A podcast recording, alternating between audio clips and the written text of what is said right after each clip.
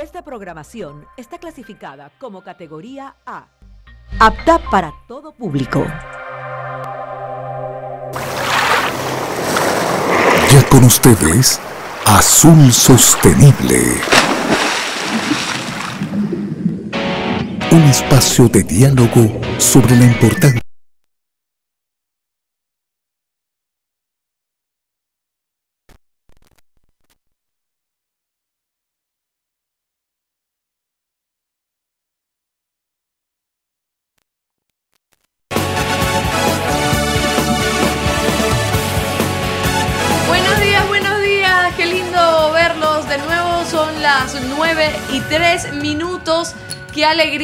acompañarlos. Hoy es, ¿qué día es hoy? 21 de noviembre. Hoy no fue el día de mm, cuando Emelec, la, esa final inventada, ¿no se acuerda? Tú, No, tú sí no. sabes, ¿no? La final inventada fue, ¿verdad? 21-11-2014, fecha que no se olvida. Esa fue que, que sí, que le vamos a ganar, no sé qué. Campeones, 2 a 1 creo que fue. Eh, con goles de Mena. Esa fue la Mena semana. No comience con esas cosas. Chócale, Guillermo. Perdón, es que es una fecha también muy importante porque, Porque hoy, si no nos apagan algunos que están por allí. hoy también es el Día Mundial de la Pesca, así que estamos muy felices porque este programa se, se inició, también se pensó por parte de Guillermo para, para todas las personas que trabajan en la pesca, en producción. Así que un saludo muy especial a todos. Guillermo, ¿cómo está? Y bueno, feliz día también, pues Guillermo. Muchas gracias, muy amable. Feliz día también a Londres porque usted ya es parte del equipo eh, ecuatoriano y mundial de la pesca, así que este es un día importante para el sector pesquero que lo reconoce todos los países, todas las organizaciones internacionales. Eh, qué bueno ver en redes un montón de, de organizaciones de todo el mundo recordando lo importante que es la pesca, las fuentes de trabajo, lo- la alimentación que genera, eh, eh, hacer una pesca responsable hoy en día es una filosofía constante para cualquier pescador eh, industrial, armador, eh, eh, procesador, empresario, pescador artesanal. Así que eh, es, bueno celebrar porque se está aprovechando un recurso en una zona muy importante, como lo hemos dicho en este programa, que es el océano, el océano Pacífico que lo tenemos aquí frente al mar. Y la pesca es reconocida justamente por esas importantes ah, eh, contribuciones a la sociedad, a la humanidad, que es alimentar, que es generar trabajo, que es generar inclusive unas áreas de conservación muy importantes también. El mar nos ofrece también calma, tranquilidad. No sé usted que ahora estuvo en Manaví. Ay, ni, usted ni- veía ni el mar. pude meterme a la playa, Guillermo. No, pude meterme. ¿Qué voy a meterme si Bueno, se lo perdieron los manavitas verla en la playa Nah, y sí, de- de baño. manavitos, esos manavitos son tremendos. Yo también creo, digo.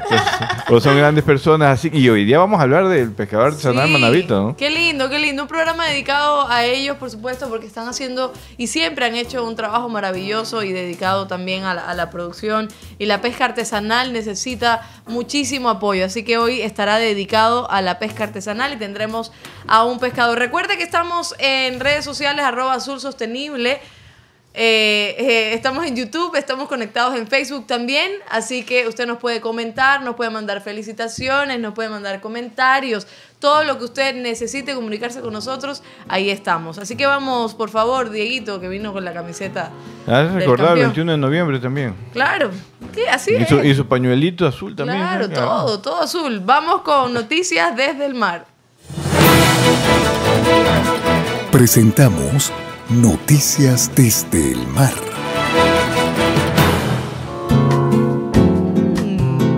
Gran parte de la población mundial padece de... Bueno, no, esto hay que leerlo de otra forma. Gran parte de la población mundial padece de hambre y desnutrición. A esto debemos agregarle el factor determinante del imparable crecimiento de habitantes en el planeta, con una previsión de 9.700 millones de personas para el año 2050. Este crecimiento afectará a la humanidad de muchos factores, pero uno de ellos tendrá una especial relevancia para nuestra subsistencia, la producción de alimentos. Expertos en la materia afirman que la acuicultura o el cultivo de especies acuáticas, tanto animales como vegetales, es, uno de los sectores de producción de alimentos de más rápido crecimiento en el mundo. Según la Organización de las Naciones Unidas para la Agricultura y la Alimentación, FAO, en 2018 la acuicultura alcanzó un récord productivo histórico de 114 millones de dólares De toneladas. de toneladas. Me, me comí las toneladas. Tenía hambre. Sí, hambre. Asimismo, la FAO advirtió en su informe mundial del 2020 sobre pesca y acuacultura que el deterioro de las reservas pesqueras y la captura excesiva de peces en su hábitat natural se ha convertido en un problema permanente. Un 30% de las especies no se encuentran dentro de los niveles biológicamente sostenibles y alrededor del 60% están cerca de alcanzar un nivel similar. Es por esto que resulta urgente tomar medidas tendientes a desarrollar una gestión sostenible de los recursos marinos. Si esto efectivamente se logra, podría tener un efecto transformador en la alimentación de la población mundial. La presidenta de la red local del Pacto Mundial de las Naciones Unidas para Noruega destaca que la cantidad de alimentos de origen marino que se cultivan actualmente podría de hecho sextuplicarse de manera sostenible si se dan las condiciones adecuadas. La experta, pese a esta optimista afirmación, reconoce que persisten los problemas medioambientales. Entre los efectos perjudiciales de la acuicultura se incluyen la destrucción de los hábitats marinos, el uso de productos químicos y medicamentos veterinarios perjudiciales y la generación de residuos. Eso justo hablábamos con el invitado la vez pasada, ¿no? Sí. Del tema del, problema del, alimento. Del alimento, sí, y cómo eh, para lograr eh, alimentar a la gente a futuro hay que desarrollar una actividad que sea sostenible. Mira que eh, eh, puede duplicarse la, producción de alimentos en el mar a través de la acuacultura, a través de la pesca sostenible. FAO también habla de un, récord productivo histórico en el 2018 de 114 millones de toneladas, que se debe en buena parte cuando uno lee lo de, lo de FAO, y, ya vamos a tener aquí a un representante de FAO. Ah. Sí, eh, para en nuestro programa, porque siempre lo estamos nombrando. Si tú te das cuenta, siempre estamos hablando de las estadísticas de FAO, que se debe este récord histórico a que se han desarrollado eh, nuevos métodos de pesca sostenible, es decir, que se están recuperando poblaciones, hay un trabajo constante en este sentido y que se reconoce a nivel mundial porque es necesario para el 2030 y 2050, como dice el artículo, 9 mil millones de habitantes en el mundo que van a necesitar alimentos de la tierra y del mar, tenemos que prepararnos en ese sentido y la acuacultura y la pesca van a ser factores importantes de, contribución a esa alimentación, ¿no? Así es. Continuamos. Desde el 2018 ingresaron a la Reserva Marina de Galápagos 136 embarcaciones de pesca industrial con bandera ecuatoriana. Algunas de ellas fueron retenidas con pesca ilegal a bordo, afirmó Dani Rueda Córdoba, director del Parque Nacional Galápagos, ante la Comisión de Biodiversidad de la Asamblea Nacional. El director del Parque Nacional, ante la comisión, señaló que las islas tienen una regulación propia de las 40 millas de reserva marina y sus aguas interiores, que poseen un registro pesquero que define el número de pescadores y el número de embarcaciones que pueden hacer actividad pesquera en Galápagos. Ese registro pesquero, añadió, fue cerrado en el 2001 y a partir de ahí se mantienen el mismo número de pescadores y el mismo número de embarcaciones. Esto es 366 embarcaciones pesqueras registradas en Galápagos, de las cuales anualmente 250 ejercen actividad y son 1.100 pescadores registrados, pero en la actividad pesquera actual solo participan 460. Es decir, el 65% de los registrados eh, no ejercen la actividad pesquera. Por otra parte, en referencia a los casos en contra registrados en el 2019 de las embarcaciones Paloma, Larisa, María Bonita I y Juan Carlos II, la funcionaria explicó que se encuentran con sentencia condenatoria tras la instrucción fiscal en la Fiscalía Multicompetente del Cantón San Cristóbal por el delito contra la flora y la fauna silvestre. Existen 31 personas sentenciadas que están cumpliendo una pena. Esto, esto está hablando también de la intervención de la, de la fiscal de la Nación respecto a, las sanciones a los barcos. La Fiscalía también, por delito ambiental, tiene que actuar en estos casos. Con relación a la embarcación Fer María 1, se inició la instrucción fiscal por el delito ambiental en la Fiscalía Multicompetente de San Cristóbal. Al momento se encuentran 16 personas con sentencia condenatoria, de las cuales se encuentran prófugos, se encuentran, de las cuales 8 se encuentran prófugos, perdón. Indicó que aún no se puede llevar a cabo la audiencia de juzgamiento debido a que en este delito no puede ser juzgado en ausencia. También la misma embarcación Fermarin 1 Fermary 1 se encuentra en investigación por el delito de la, contra la flora y fauna en la unidad multicompetente del Cantón Santa Cruz. Esta investigación previa se mantiene en reserva legal. Este es un artículo que eh, me parece importante comentarlo porque el director del parque justo esta semana habló de 136 embarcaciones del, del 2018 hasta acá eh, de pesca industrial ecuatorianos que han ingresado a la Reserva Marina, pero dio la impresión de que eran 136 barcos que hicieron pesca ilegal y eso no lo aclaró. Ah. Ah, Eso se está pidiendo que, que diga los detalles, que no hagan eh, eh, pronunciamientos que se escuchan a nivel internacional. De hecho, esto se ha regado eh, por algu- algunas personas que buscan eh, desprestigiar al sector pesquero ecuatoriano y eso no, no hay que permitirlo por parte de ningún ecuatoriano, pensando que estas 136 embarcaciones ingresaron a hacer pesca ilegal. De acuerdo a los informes del mismo parque, los informes de de rendición de cuentas de los tres últimos años, no se ha encontrado ningún, en, el informe de los directores del parque, ninguna sanción por pesca ilegal. Se ha encontrado que se han monitoreado, que pueden haber ingresado por daños, por cruces eh, en- dentro de la reserva, una navegación que se puede hacer por la reserva, eh, obviamente bajo todo un procedimiento, pero en todo caso no existen tantas embarcaciones de- eh, sancionadas por pesca ilegal. De hecho, la Marina y la autoridad pesquera también han informado que ellos no encuentran ninguna, ninguna comunicación en ese sentido y nos preocupa que de todas maneras, de alguna, de, de alguna forma, estos pronunciamientos, con- con- no con el detalle debido, pues hagan mal al sector pesquero, a la imagen del sector pesquero. También hablan en los informes de ellos, y no lo dijeron, de detenciones de barcos de turismo. Parece que solo la pesca eh, tiene algunos actores que podrían hacer pesca legal, pero el turismo también tiene actividades ilegales y de eso no se habla mucho cuando se hace un pronunciamiento general, ¿no? Ya sabemos eh, por qué. Sí, Eh, y, y- y lo mejor que usted ha dicho es la cuestión de la información, porque ya tenemos como una situación previa el tema de las embarcaciones chinas. Entonces, creo Sí. que es muy importante que todas las personas que manejen eh, em, instituciones, etcétera, sepan cómo comunicarse, porque a nivel internacional y nacional se puede generar una problemática. Se, se genera una mala imagen. De hecho, vamos a comentar en el próximo programa un artículo que ha salido en una revista nuevamente de Economics, que es una revista muy conocida, donde un señor de extranjero viene a, opi- hacer opinión internacional, desprestigiando de nuevo- nuevamente al sector pesquero nacional. Ojalá que los, eh, la Cancillería, el ministro de la Producción, el gobierno en general se pronuncie fuertemente sobre ese artículo que genera varias mentiras sobre la, la- la Administración Pesquera Nacional y que está haciendo daño. Que justamente un señor que no vive aquí, que viene de repente a impulsar cosas, está haciendo pronunciamientos mentirosos a nivel internacional y lastimosamente los eh, estas revistas lo acogen sin hacer un contraste con, con- con los actores. Así es, se enojó el ingeniero, se enojó. Así que Sí, sí. el próximo programa lo vamos a hablar. Vamos a, a poner un, un- un saludo que tenemos a lo largo del programa, vamos a tener saludos y me encanta porque hoy es el Día eh, Mundial de la Pesca y creo que es muy interesante y muy importante que nosotros también le rindamos un homenaje a todos quienes están involucrados en esto. Vamos a un saludito.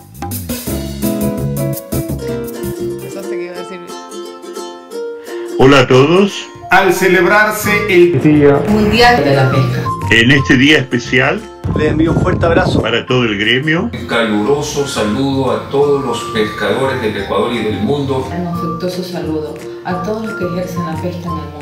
Un cálido y fraterno saludo a cada uno de mis amigos y amigas de la pesca artesanal. Un saludo fraternal al pescador ecuatoriano y al pescador del mundo. un saludo dirigido a todos los pescadores de nuestro país.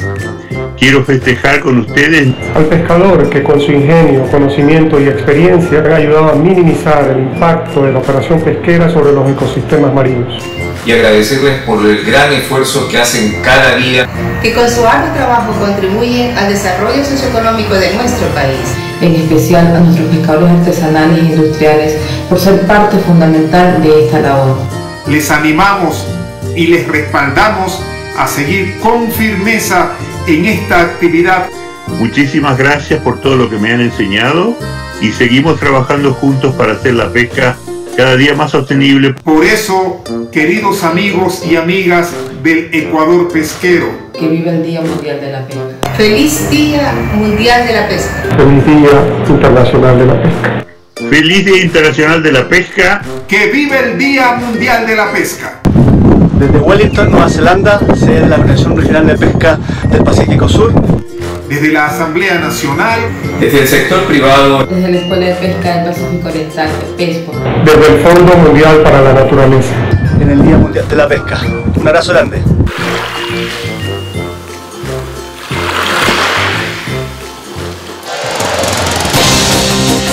Quédate en sintonía. Ya volvemos con más de Azul Sostenible.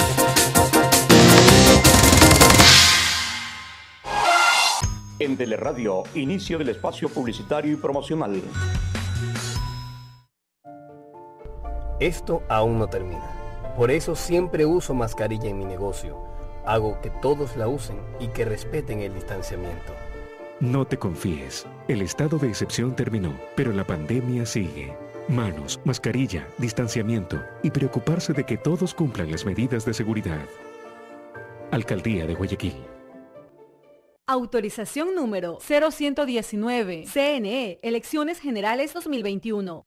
CENCAPID, Centro de Capacitación Integral, te certifica como agente de seguridad privada en sus cursos online de nivel 1 de 120 horas de duración y reentrenamiento con 18 horas de duración. Estamos ubicados en Tunguragua 1003 y Clemente Ballén en Guayaquil. Fórmate con los mejores y obtén tu credencial de agente de seguridad privada, avalado por el Ministerio de Gobierno. Tenemos facilidades de pago. Comunícate al 099 45 55 687 o al 503 44 91. Sencapit, tu escuela de formación.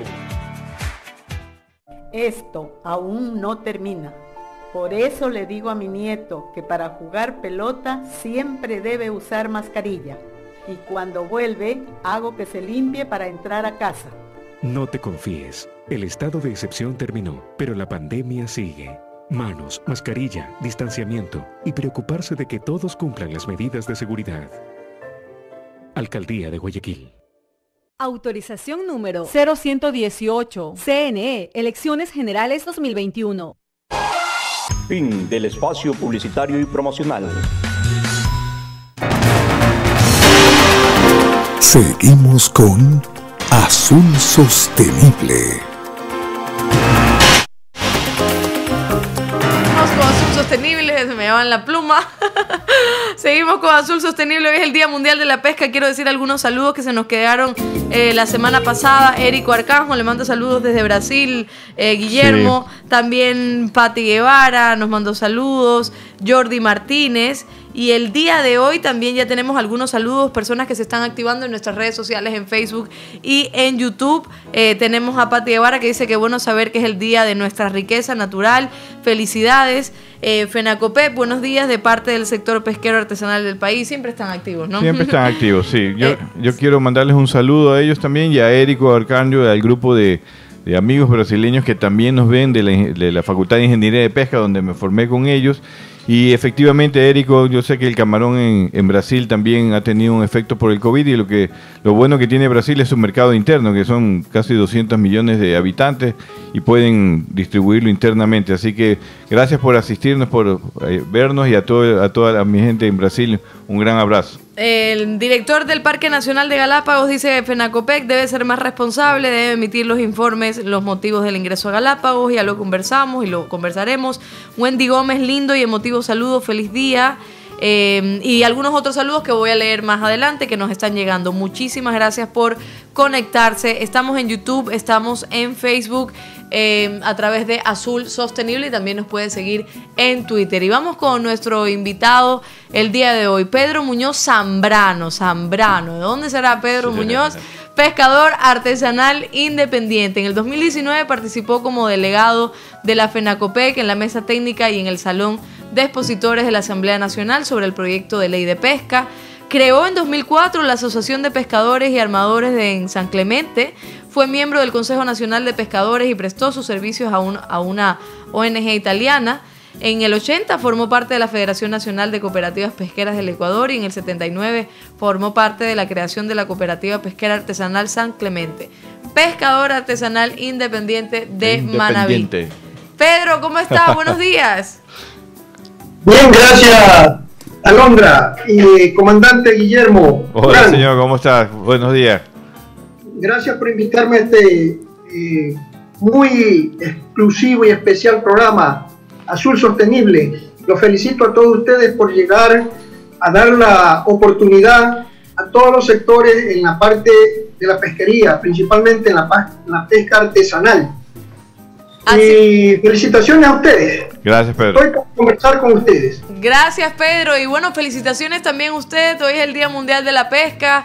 Y más allá de que sea el Día Mundial de la Pesca, felicitarlos también por, por la labor que siempre realizan, incansable y, y además en condiciones que deberían ser mejoradas, ¿no? Así que felicidades y comenzamos con la entrevista. ¿Le parece, Pedro? Bien, gracias. Yo también quería mandarle un saludo muy especial a todos los pescadores por el Día Mundial de la Pesca. Quienes hacen el Día Mundial de la Pesca son los pescadores, en especial eh, está correlacionado Día Mundial de la Pesca y Día Mundial de los Pescadores, que son los que hacen el ejercicio de la pesca. Así es, Pedro, qué bueno, qué bueno. Y aquí estamos también para conversar.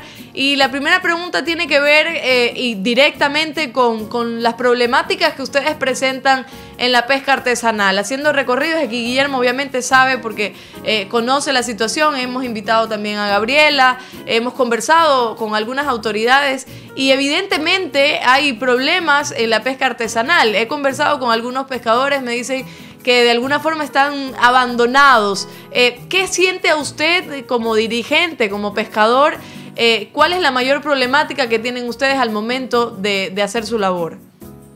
Bien, eh, primeramente usted ha hecho los enunciados de la problemática que tenemos a nivel general como sector pesquero artesanal. teníamos principios de desarrollo con una década ganada, teníamos principios, pero ahora tenemos años perdidos de desarrollo. Se han venido problemáticas. Una de las problemáticas de fondo que debería y debe de corregirse a futuro es a través de un censo pesquero para conocer la realidad de quiénes somos, cuántos somos y qué debemos de hacer. Y que no permitir que se nos tomen el nombre de pescadores artesanales aquellos industriales que se mezclan para tomarse, tomarse el nombre de los pescadores artesanales y conseguir ciertos objetivos, que ya vamos a hablar de eso. Sí, explíquenos un poquito, ¿cómo es esto? ¿Cómo es esto, Pedro? Explíqueme un poco porque obviamente también estamos aprendiendo de ustedes. ¿Cómo es que se toman los industriales el nombre de los pescadores artesanales? Cuénteme esta problemática. Bueno, ahora como estamos en proceso político, hemos visto a los eh, candidatos que se le han ido por desconocimiento a lo que es de la lista 1, Andrés Arao y, y Rabascal, he visto que se reunieron aquí cerca, en Manaví, cerca de mi zona, Cruzita, ciertos industriales, en las cuales se mezclan como pescadores artesanales, en las cuales están tratando de llevarnos a un caos y nos están llevando a que vaya a, realmente a, a un conflicto en el mar, por muchas razones. Ahí viene una gran problemática eh, ellos fueron, les comento algo, real. El proyecto de la ley de pesca se consensuó más de dos años a través de asambleístas, a través de mesa técnica, a través de exposiciones en las cuales eh, expusieron y compartieron tanto los industriales como los artesanales en todas las provincias del país en el perfil costero a lo que nos corresponde en pesquería. Ellos participaron de un proyecto de ley de pesca y todo esto se llevó a una socialización muy abierta, muy sincera, muy real en todas las caletas pesqueras. Y ahora que el proyecto fue aprobado en abril de este año, eh, nos hemos visto en el caso de que se toman el nombre de pescadores artesanales para decir que no quieren las ocho millas. Y es todo lo contrario, en la cual nosotros participamos por mantener ese radio de acción tan natural y tan protegido y tan sostenible que debe de ser para poder tener un buen futuro de una soberanía alimentaria, de una seguridad alimentaria y en la cual los grandes industriales aquí en mi zona, lo digo con realeza, con certeza, hacen y deshacen porque tenemos autoridad de control, porque este gobierno es un desastre y eso es la indignación más grande que tenemos porque todo se nos está echando a perder. Si en una ley, si en un proyecto de ley que se llevó un proceso para poderlo eh, consensuar, dinamizar y, también que los legisladores, 137 legisladores, lo hayan aprobado y ahora estamos en conocimiento de que un grupo de aquellas personas interesadas a que este proyecto sea derogado, ciertos artículos de este proyecto, como el 104, 25 y otros, en los cuales ellos se sienten afectados, pero ¿cómo se pueden sentir afectados? Si ellos fueron partícipes de este proyecto en la cual cada uno hizo su pronunciamiento para que conte y sea garantizado sus labores de trabajo con el proyecto de nueva ley de pesca. Pedro, eh, eh, igual em, usted menciona también eh, al gobierno, etcétera. Igual nosotros como, como programa em, de radio, obviamente vamos a tener que invitar a personas que están involucradas en el proyecto de ley para conversar y que haya una respuesta, ¿no? Que haya un contraste. Lo digo para, para mantener la imparcialidad, pero lo interrumpo un poco para preguntarle a Guillermo el tema de las ocho millas. ¿Nos puede hacer un resumen para los que nos están viendo? ¿Cuál es el tema de las ocho millas que pasa acá? Sí, bueno, lo que está reclamando el sector pesquero artesanal es que se ha logrado después de muchos años eh, incorporar a la ley de pesca, la nueva ley de pesca, que tengan una franja de ocho millas exclusiva para la pesca artesanal. Esto ya existía a través de un acuerdo ministerial de que tenía vigencia ya casi, eh, diría yo, 40 años, porque es de los años 80 eh, que se aprobó las 8 millas como una zona económica exclusiva a nivel de acuerdo ministerial. El acuerdo ministerial obviamente es solamente a nivel de la subsecretaría, pero ahora se lo logró subir a, a un nivel de ley de pesca que ayuda a proteger a ese pescador pequeño, a esa embarcación, a esa fibra, a esa panga, a ese pescador que puede salir un día, dos días a salir eh, a, cortas distancias por su autonomía, a traernos pescado fresco, camarón fresco, y que no puede eh, competir con embarcaciones que son más grandes o que tienen un esfuerzo pesquero mayor, que pescan una tonelada, cinco toneladas, diez toneladas, mientras que el pescador sale a pescar unas pocas libras para subsistir, para hacer algo de comercio y, generar ingresos económicos a su hogar en las comunidades pesqueras. Entonces, esta fue una decisión apoyada por la gran mayoría, inclusive por la gran mayoría de industriales, pero lastimosamente hay cierta parte pequeña del sector industrial eh, que eh, todavía cree que puede derogar o buscar derogar eso que se logró ya en la ley, en la nueva ley de pesca y eh, en mi opinión eh, realmente creo que tienen que buscar otros tipos de soluciones. Eh, no se puede dejar que el pescador artesanal tenga una competencia al lado de embarcaciones mayores, de embarcaciones que van a, obviamente a pescar mucho más que el pescador artesanal y vamos a empobrecer a estas comunidades pesqueras que son muchas en nuestra costa ecuatoriana. Así es, continuamos con, Pedro Muñoz, él es pescador artesanal independiente. Usted está en San Clemente, ¿no, Pedro? Sí, eh, yo soy eh, dirigente eh, independiente. además de ser independiente, he sido asociado y en cierta manera me encuentro todavía asociado. Pero voy al tema del que estábamos hablando, en la cual debemos de ver la afectación que hacen los los chinchorreros, los industriales, que no respetan, ahora con una nueva ley, no respetan y no han respetado siempre, se nos han puesto dentro de la área de, pesca nuestra. Hace poco, habrá unos 20 días, un barco entró aquí a 3 millas, a 3 millas, se llevó más de mil corvinas y dentro de todo eso hay más de 100 armadores artesanales que se quedaron con sus equipos varados porque ya no cogen la corvina. Se pierde, ese, ese arte de pesca se pierde porque ellos llegan y van y se van, se lo llevan todo. Pero quedamos completamente acabados por ese lado. Pedro, ¿y hay algún control? ¿Hay algún control más allá de ustedes como dirigentes? ¿Hay algún control por parte de las autoridades? Me quejo siempre que no lo hay. Y si lo hay, se disfrazan. Y eso no es lo que no queremos nosotros. Hemos denunciado todo esto. Pero esto, si, si el gobierno es corrupto desde arriba, imagínense el resto, pues. ¿Qué garantía podemos tener nosotros?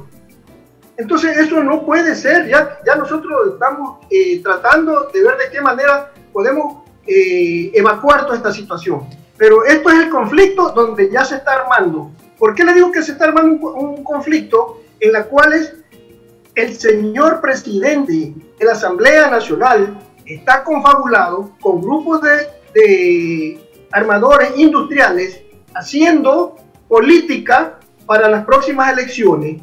Y él es una de las personas que yo entiendo qué clase de político y de profesional es, que si él se prestó para un proyecto de ley de pesca en la cual está aprobado y ahora se confabula con ellos para tratar de derogar ciertos artículos, entonces no entiendo qué clase de, de político es. Así es, Pedro. Eh, esas son las opiniones de Pedro Muñoz Zambrano, pescador artesanal independiente. Igual, pero nosotros tenemos una responsabilidad eh, con la información también y obviamente estas em, declaraciones que usted da tienen que estar también fundamentadas eh, con bases, con pruebas, etcétera. Lo menciono porque de alguna forma se están mencionando nombres directamente y hay que tener la contraparte. Yo enfocándome en, la imparcialidad periodística, igual tengamos un poco de, de cuidado con algunas declaraciones también para, para, para no generar ningún tipo de conflicto porque no tenemos a la otra autoridad presente. Entonces, mantener el equilibrio. Igual le voy a hacer una pausita porque vamos con saludos porque hoy es el Día Mundial de la Pesca y tenemos muchísimos saludos. Así que ya volvemos. Hoy 21 de noviembre celebramos el Día Mundial de la Pesca. Estimados pescadores y pescadoras de todo el mundo, queríamos saludar en este día. Un saludo afectuoso y de respeto. Un cordial saludo a todos los pescadores en este día. Mi saludo afectuoso. Felicitarlos por su día, pero también agradecerles por todo lo que hacen. Que son el pilar fundamental de esta actividad. Por su labor diaria de brindarnos alimentos. Se sacrifican día a día en las peligrosas labores de la mar. Son la base de la industria pesquera ecuatoriana. La pesca es una actividad imprescindible. Felicitar a todos quienes trabajan desde el ámbito público y privado por todo el trabajo y todos los riesgos que toman. Que provee seguridad alimentaria. Y todos debemos contribuir a mejorar la sostenibilidad de las pesquerías. Así que bueno, muy feliz Día Mundial de la Pesca para todos los pescadores en el Ecuador. Feliz Día Mundial de la Pesca. Feliz Día Mundial de la Pesca para todos ustedes. Feliz Día Mundial de la Pesca. Feliz Día de la Pesca. Feliz Día Mundial de la Pesca para todos. Un abrazo grande. ¿Qué necesita el sector pesquero para poder desarrollar? motores, control de la piratería y demás.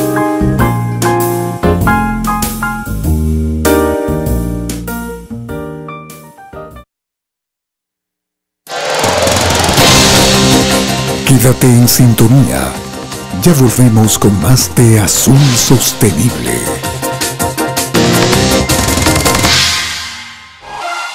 En Teleradio, inicio del espacio publicitario y promocional. Esto aún no termina. Por eso siempre uso mascarilla en mi negocio. Hago que todos la usen y que respeten el distanciamiento. No te confíes. El estado de excepción terminó, pero la pandemia sigue. Manos, mascarilla, distanciamiento y preocuparse de que todos cumplan las medidas de seguridad. Alcaldía de Guayaquil. Autorización número 0119. CNE, Elecciones Generales 2021. CENCAPID, Centro de Capacitación Integral, te certifica como agente de seguridad privada. En sus cursos online de nivel 1 de 120 horas de duración y reentrenamiento con 18 horas de duración. Estamos ubicados en Tunguragua 1003 y Clemente Ballén en Guayaquil. Fórmate con los mejores y obtén tu credencial de agente de seguridad privada, avalado por el Ministerio de Gobierno. Tenemos facilidades de pago. Comunícate al 099 45 55 68 7 o al 503 44 91. Sencapit, tu escuela de formación. Esto aún no termina.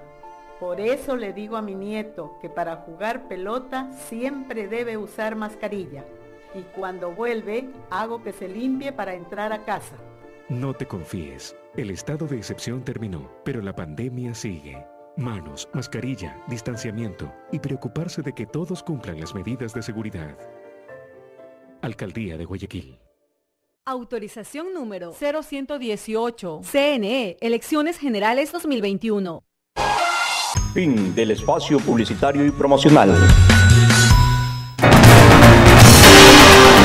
Seguimos con Azul Sostenible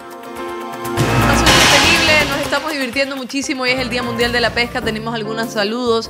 Nelson Caldero- Calderón dice, buenos días desde el puerto pesquero de Chanduí. Excelente programa, compañeros de Azul Sostenible. FENACOPEC vive el Día Mundial de la Pesca a todos quienes cada día, con su fuerza y el trabajo titánico, aporta con alimento a las poblaciones y al mundo. Feliz día para todos y a todas. A nivel mundial, vive el Día Mundial de la Pesca y a ustedes. Pati Guevara, felicidades a cada uno de los que hacen de este Día Mundial de la Pesca un gran aporte y desarrollo de nuestro país y el mundo. Franklin Espinosa, qué, qué lindo que estén conectados todos. Franklin. Espinosa, buenos días.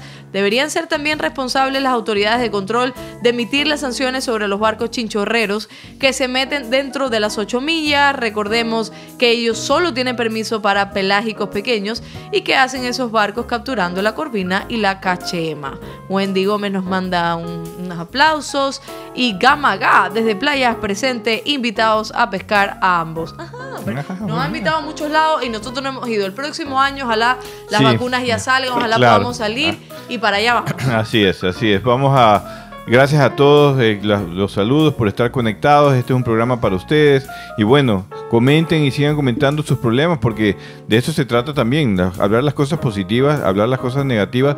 Tenemos que hacer contraste, tenemos que invitar al sector también de pelágicos eh, de los barcos chinchorreros para que nos expliquen o que expliquen a la ciudadanía cuál es su problemática o sus conflictos y qué soluciones se pueden encontrar. Porque hay que hablar de los problemas, pero también de las soluciones, que deben ser muy pragmáticas y muy reales en relación justamente a conservar los recursos, también tener una división de los recursos entre el pescador pequeño y el pescador más grande para que todos puedan usufructuar de esta riqueza de nuestros mares. Así es, continuamos la entrevista con Pedro Muñoz Zambrano, pescador artesanal independiente. Él está en San Clemente. Un saludo también a todos los manabas, a todas estas personas que trabajan día a día, a todos los pescadores que se levantan, pero bien temprano y con rapidez, con agilidad y pasando muchísimos problemas, trabajan para que nosotros también podamos consumir para el crecimiento de las comunidades, para el crecimiento también de la producción del país. Y Guillermo eh, tiene algunas preguntas para usted, Pedro.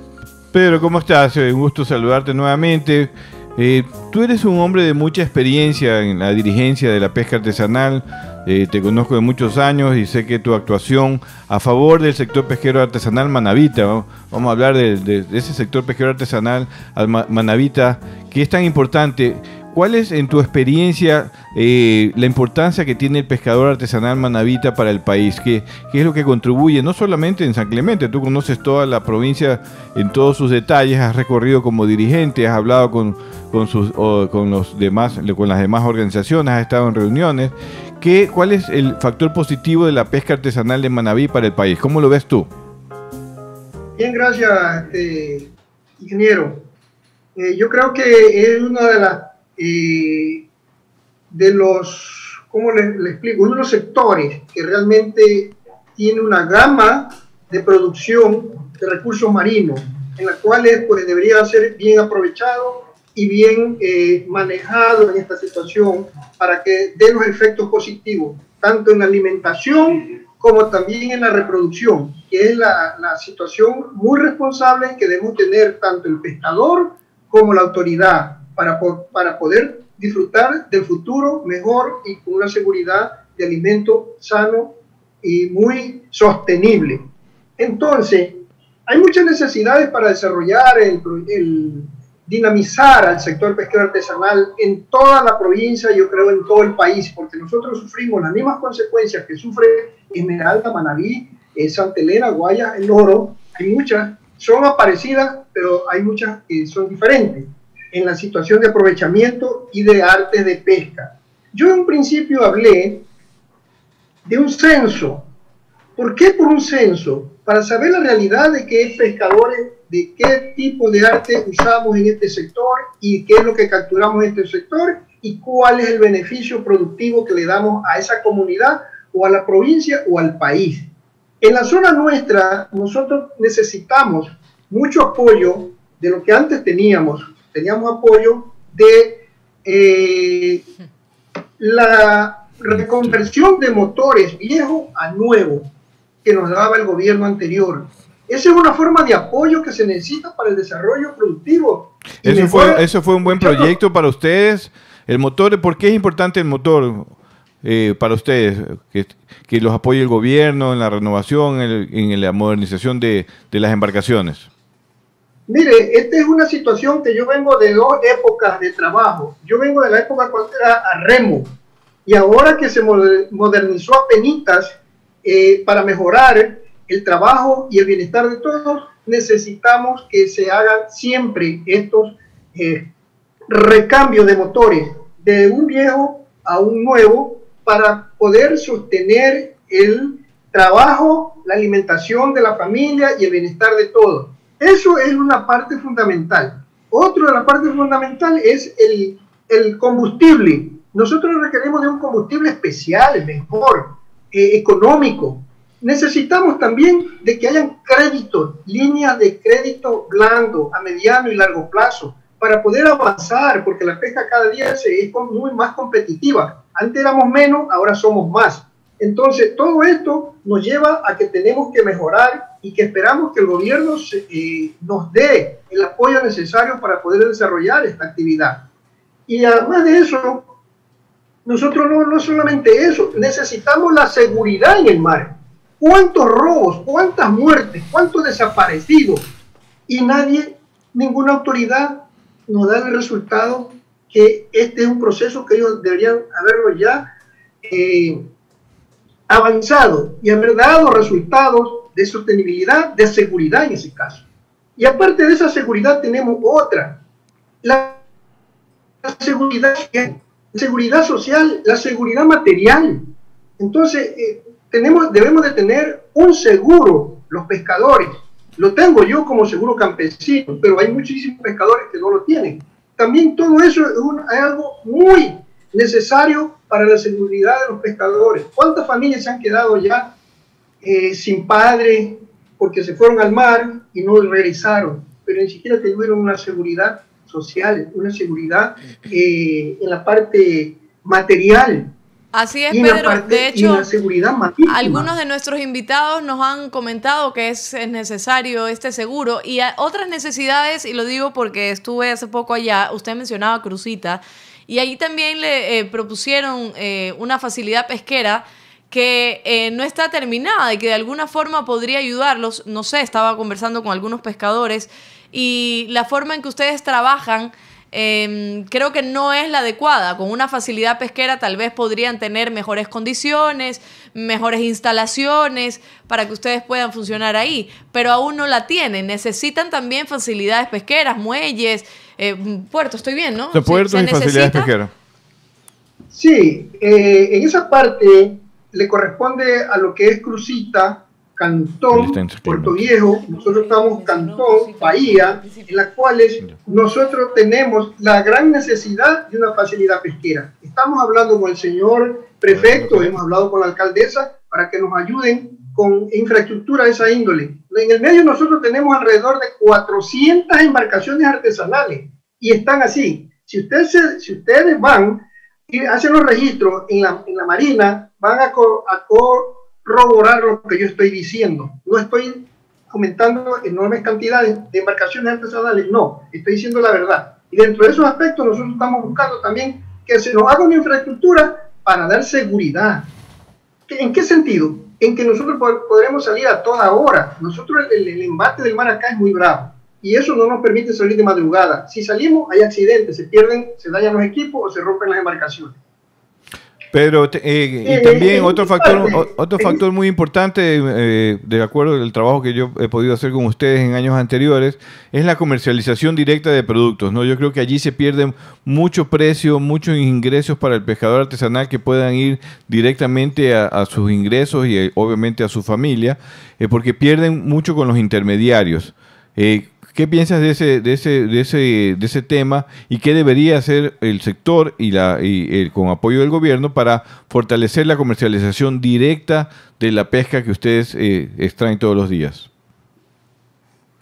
Bueno, ahí lo primero que nosotros tenemos que ver son eh, las cadenas de frío, infraestructuras de frío, para poder nosotros almacenar nuestra producción y darle eh, realmente el valor que le corresponde en la parte comercial o en la parte de ciertos términos de agregados que se le puede dar a ese producto. para mejorar, para dar, dinamizar más el trabajo, dinamizar más la economía y el bienestar sería con infraestructuras de frío, porque no lo tenemos. Entonces, no solo aquí, es en el perfil costero que no lo tenemos, pero si hay una facilidad pesquera, solamente se centra en ese sector. Yo digo, para mi manera de pensar, que he recorrido mucho, ver que en, en ciertas caletas se requiere de, un, de una bodega de frío que les permita a esa caleta pesquera centrar el, centralizar la producción allí para luego dinamizarla a través del valor agregado, del comercio, de la oportunidad que, que brinda el mercado. Entonces, esas son las, las, las, ayudas que debería dar el Estado a través de los convenios, a través de los créditos, qué sé yo. Así es, Pedro. Eh, creo que es un sector que que necesitan mucha ayuda. Ya, le decía a Guillermo que yo he estado conversando con, con ellos y esto de los intermediarios también me lo decían. Había una señora Em, que me comentaba que sí, pues que prácticamente no es que ganan tanto precisamente por los intermediarios y que si tuvieran una facilidad pesquera eh, incluso podría ser mejor. Hay otros que me dicen que ya lo necesita porque se le roban también las embarcaciones, que necesitan seguridad, eh, eh, también todo el, tema de procesamiento, lo del hielo. Creo que las situaciones llegan al punto de lo, de lo precario prácticamente porque están trabajando constantemente en un ambiente que no es el indicado y ya es momento de que se las autoridades también se enfoquen en el tema de la pesca artesanal, porque, porque sea artesanal no significa que no se le debe dar buenas condiciones. No, al contrario. Al contrario, porque ellos están trabajando también para comunidades y para todo el país. Y generan ingresos, generan movimiento económico. Acuérdate que estuvimos aquí con un especialista en manejo de áreas de manglar que nos hablaba que el sector cangrejero, el de la pesca artesanal de cangrejos, eh, eh, movía 100 millones de dólares al año en toda su cadena de producción y comercialización, solamente el sector cangrejero. ¿Cuánto generará el sector de, la, de, pesquero artesanal de Esmeraldas, de Manabí, de Loro, de Guayas, de Santa Elena, de los ríos también en aguas interiores, que son alimentos, pero además generan movimiento económico? Ese movimiento económico también genera impuestos que van al Estado y deben ser retribuidos con servicios, con asistencia técnica a través de las instituciones pertinentes, seguridad social, como dice Pedro, seguridad social especializada, porque el seguro campesino existe hace muchos años y allí están afiliados algunos pescadores artesanales, pero no es lo mismo el seguro social para un agricultor que para un pescador. Sus problemas de salud, sus problemas de asistencia social son especializados, son diferentes al, al, del sector agrícola y tiene que crearse una rama especializada también en la seguridad social que es tan importante para personas que trabajan 40 o 50 años de su vida en el mar para poder eh, generar alimento, economía, generar soberanía inclusive en comunidades pesqueras donde los ecuatorianos lamentablemente no todos los ecuatorianos tienen la oportunidad de estar, donde ellos viven, donde ellos se desarrollan, donde ellos crían a sus hijos, donde debe haber la asistencia directa de, los gobiernos, de cualquier gobierno, para mejorar sus condiciones sociales, ya que contribuyen tanto para el país, ¿no? Así es, creo que es muy importante, Pedro, y, quiero que mencione alguna reflexión a nivel general eh, para todos los pescadores artesanales eh, que están trabajando día a día como usted eh, y que necesitan también ayuda por parte de no solo las autoridades de gobierno, sino autoridades también de las comunidades, que es muy importante que ellos también estén pendientes de este tema. Bien, gracias. Antes de hacer la reflexión, yo sí quisiera también este, puntualizar que debería eh, el Estado ecuatoriano, a través de esta dependencia de la rama de la pesquería, como es el Ministerio de Agricultura y Pesca, no debería solamente tener el centro de ejecutividad de atención, sino que debería ser, por ejemplo, eh, le estoy hablando de 400 embarcaciones acá. ¿Por qué no una oficina para dar los permisos de pesca, para las matrículas, para capacitaciones, en todos los sectores ir dando. Pero si nosotros necesitamos poner al día todo esto, que no lo tenemos los permisos de pesca ni matrícula por estos casos, por el otro, que no se han dado, es difícil irnos nosotros a San Mateo. Esta cantidad de pescadores, solo de San Clemente, si hablamos lo de San Jacinto, si hablamos de San Alejo y el resto, ¿por qué no descentralizan y ponen oficinas de atención al pescador en las caletas. Bien, ese es un detalle, una necesidad, que la pongo aquí en el plano para que las autoridades las consideren. porque es una gran necesidad. Ese es dar facilidad al pescador también. Así es. No solo que nosotros vayamos a contribuir allá y realizar y bueno. Qué buena, qué bueno que nos Eh, menciona para eso. mí, una, Qué bueno que nos menciona eso, Pedro, porque mira, es un tema que no, no habíamos abordado, pero, pero es bueno que tengan oficinas también en el sitio y no tengan que seguir pasando trabajo para los permisos. Nos tenemos que despedir, eh, Pedro, de usted, pero quería un mensajito, por favor, para todos los pescadores artesanales, cortito. Bien, gracias. Yo primeramente hacer un recordatorio de que somos muy responsables con los recursos, somos muy responsables con nuestro con nuestros procedimientos y lo que queremos es saber manejar los recursos para tener un futuro saludable y seguro en alimentación. Eso esa es una obligación nuestra que debemos responder por todo lo que viene.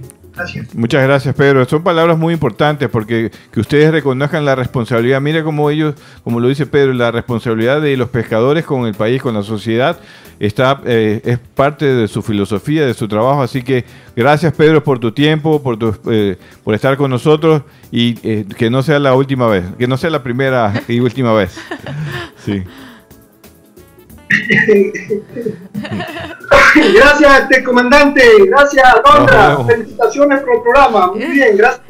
Gracias, gracias. Muchísimas gracias, Pedro Muñoz Zambrano, pescador artesanal independiente desde San Clemente. Hoy es el Día Mundial de la Pesca y por supuesto teníamos que hablar de la pesca artesanal. Tenemos muchísimos saludos, gracias por estar con nosotros. Esto es Azul Sostenible, estamos en Teleradio 1350 y en YouTube y en Facebook. Vamos a escuchar algunos saludos y al volver tenemos algo muy especial también preparado para todos los pescadores artesanales.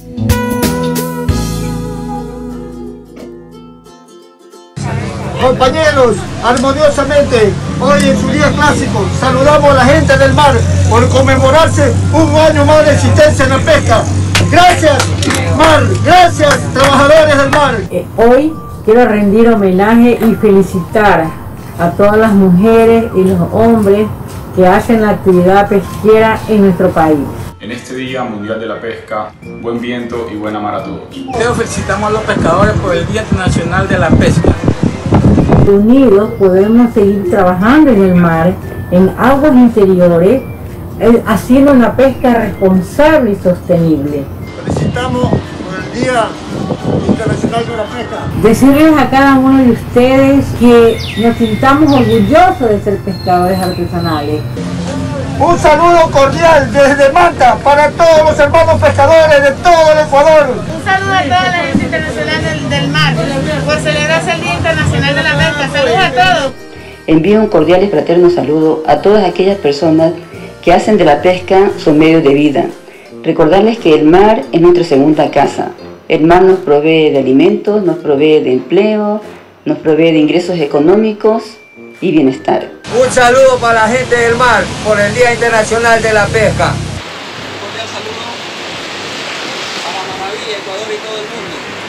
Por conmemorar el Día Mundial de la Pesca, aprovechamos para mandar un fraterno saludo a los que se dedican a la actividad de la pesca artesanal e industrial y a quienes junto a nosotros trabajan por una pesca responsable, sostenible y sustentable en el tiempo, como es la presidenta de la FENACOPE, licenciada Gabriela Cruz Salazar, asimismo a los compañeros telecomunicadores del programa Azul Sostenible, Puerto de Changú y Pesquero.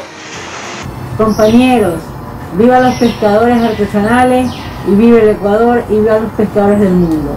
Un saludo también a la licenciada Gabriela Cruz y al programa Azul Sostenible. Que viva el sector pesquero y que viva Día Mundial de la Pesca. Saludo al programa Azul Sostenible por darnos la oportunidad de podernos expresar.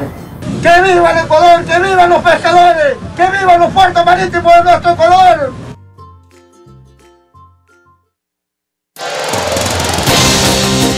Quédate en sintonía. Ya volvemos con más de Azul Sostenible.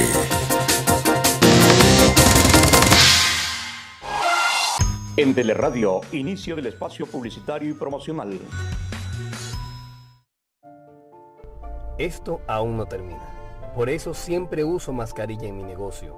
Hago que todos la usen y que respeten el distanciamiento. No te confíes. El estado de excepción terminó, pero la pandemia sigue. Manos, mascarilla, distanciamiento y preocuparse de que todos cumplan las medidas de seguridad. Alcaldía de Guayaquil.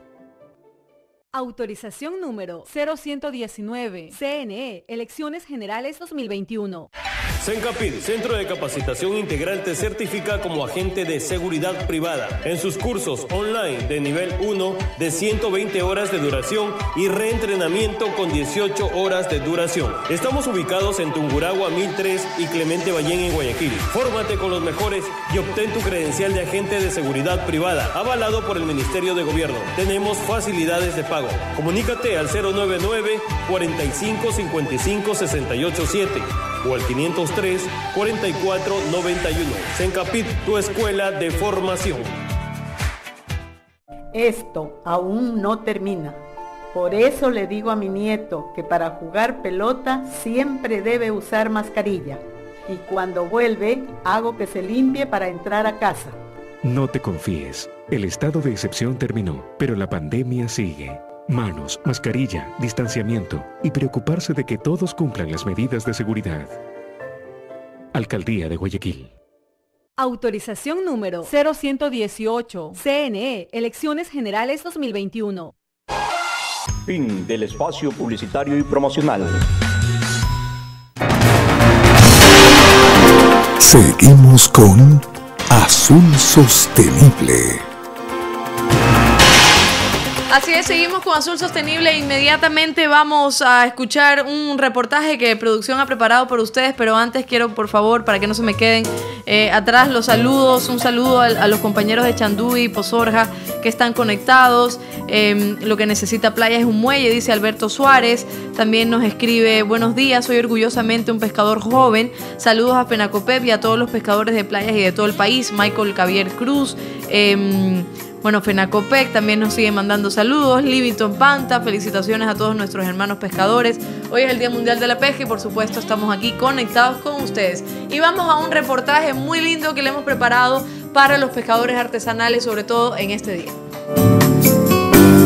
Un importante grupo de la población ecuatoriana está ligado a la pesca artesanal. La mayoría del pescado fresco que se consume en el país proviene del sector pesquero artesanal, que también abastece a las empresas exportadoras con determinadas especies que tienen una fuerte demanda en el mercado externo. Asimismo, la mujer ocupa un puesto muy importante dentro de las organizaciones pesqueras artesanales. Participa activa y productivamente con su trabajo diario, generando ingresos directos para sus hogares. Trabajan desde temprano, antes de que salga el sol, y lo hacen con tanta agilidad que es difícil tomarles el ritmo. Algunos pescadores empezaron sus actividades desde muy jóvenes.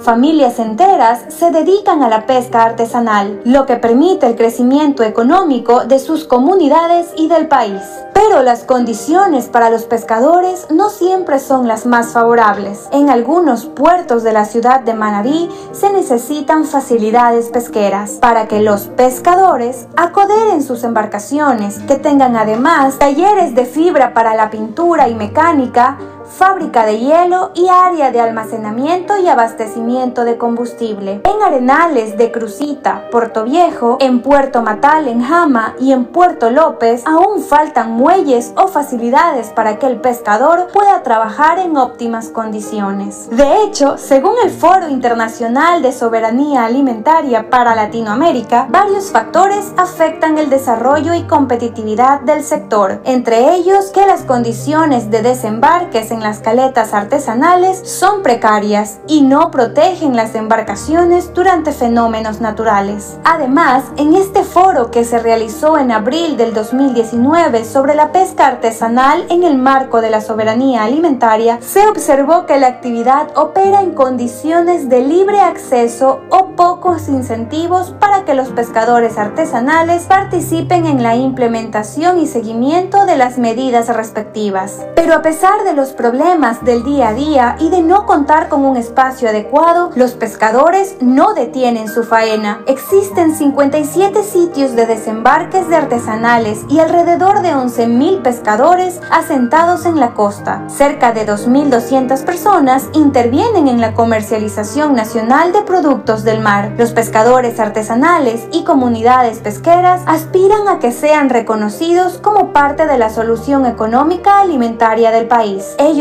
constituyen una unidad productiva, cultural, ambiental, económica y política asentada en la zona costera, responsable del uso y cuidado de las zonas de pesca, de las áreas naturales de recursos y del entorno de las actividades del sector pesquero artesanal, donde el conocimiento ancestral, cultural y ecológico del sector da lugar a un manejo participativo de los recursos pesqueros. La pesca artesanal es un sector muy importante para el Ecuador, que debe ser por las autoridades, pues de ellos depende que se generen miles de empleos, así como créditos económicos para las comunidades pesqueras.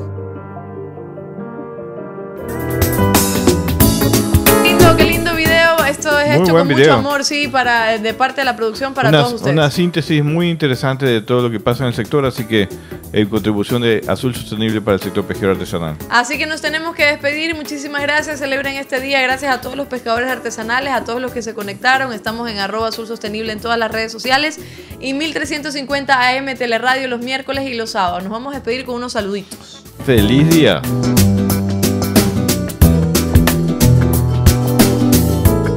Desde el Cantón Balao, provincia del Guayas, le damos unas felicitaciones por celebrarse el Día Mundial de la Pesca. Desde este pequeño cantón, existimos gremios cangrejeros y pescadores artesanales. Queremos darle un fraterno abrazo a todas las personas, hombres y mujeres aguerridos de nuestro cantón y a nivel mundial. Desde Jaramijó felicitamos a todos los pescadores por el Día Internacional de la Pesca. Saludos para... Saludos a todos los pescadores de la región en el Día Mundial de la Pesca, que da la oportunidad para reconocer ese grandioso y extraordinario trabajo que hacen todos ustedes para que nosotros podamos contar en nuestras mesas con esa fuente de proteína tan valiosa, ese alimento tan importante. Felicitaciones desde Jaramijó por ser el Día Internacional de la Pesca. Asimismo, luchando por una pesca responsable y sostenible, para que nuestros recursos sigan y para que nuestras generaciones futuras tengan con qué subsistir. Y un gran abrazo y una gran felicitaciones como es a FENACOPET y a nuestra líder, la licenciada Gabriela Cruz, por el día, a día, día a día de lucha y el ahínco que le ponen por este sector. Que vive el Día Mundial de la Pesca.